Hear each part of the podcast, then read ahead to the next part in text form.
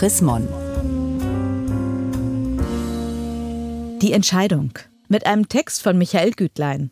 Der irische Oskar Schindler. Tausende Menschen rettete der Priester Hugh O'Flaherty vor den Nazis. Nach dem Krieg taufte er seinen größten Widersacher, ein SS-Offizier.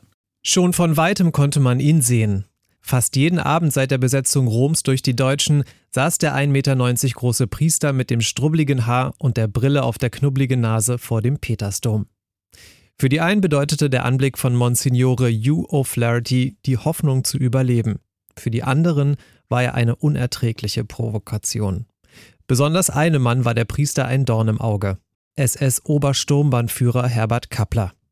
Denn O'Flaherty versteckte über Jahre Juden, Partisanen und geflüchtete Kriegsgefangene in Hotels, Privatwohnungen, Klöstern und Ordenshäusern in Rom und im Vatikan.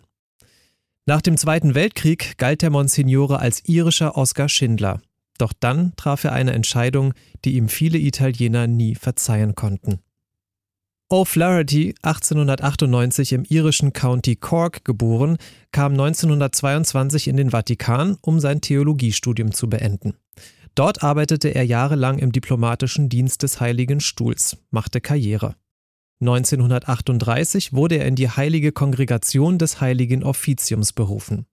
Den Aufstieg verdankte er sowohl seinem Charisma als auch seinem Talent als Golfspieler das ihm den Zugang in die höchsten kirchlichen und sozialen Kreise erleichterte.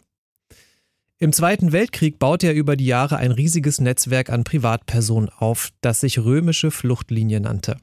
Über 6500 Menschen soll die Gruppe versteckt und gerettet haben. Oft verkleidete sich O'Flaherty als Handwerker und angeblich sogar als Nonne, um unerkannt durch Rom zu streifen.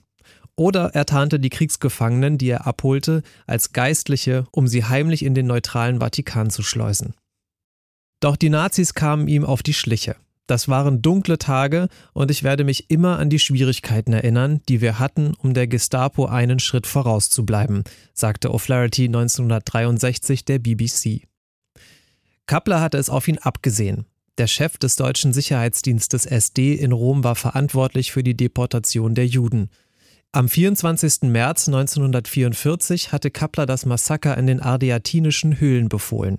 Als Racheaktion für ein Attentat auf Südtiroler SS-Polizisten mit 33 Toten ließ er 335 Zivilisten hinrichten, zehn für jedes getötete SS-Mitglied.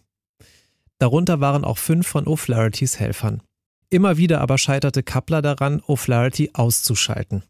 Einmal wollte er den Priester aus dem Vatikan entführen und auf der Flucht erschießen lassen. Der Plan flog auf. Die Entführer wurden aus dem Vatikan geworfen. Nach der Befreiung Italiens stellte sich der SD-Chef den britischen Behörden. Ein italienisches Gericht verurteilte ihn zu lebenslanger Haft. O'Flaherty besuchte Kappler regelmäßig im Gefängnis. Er ist zum größten Beschützer Kapplers geworden, urteilte die Zeitung Avanti 1951 über diese Besuche. Wir können nicht genau sagen, ob ihn hierzu ein mildtätiges Christenherz bewegt oder ob er im Auftrag höherer Stellen handelt. Es war nicht unüblich, dass sich hohe Würdenträger um die Freilassung von NS-Kriegsverbrechern bemühten.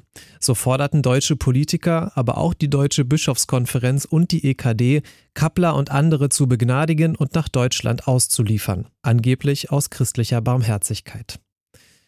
O'Flaherty brachte die öffentliche Meinung vollends gegen sich auf, als er seinen ehemaligen Erzfeind 1959 taufte.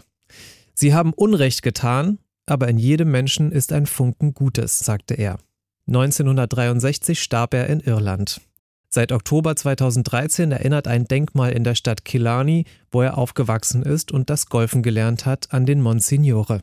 Dahinter steht in goldenen Lettern O'Flahertys Motto: God has no country. Gelesen von Matthias Papst. August 2019. Mehr Informationen unter www.chrismon.de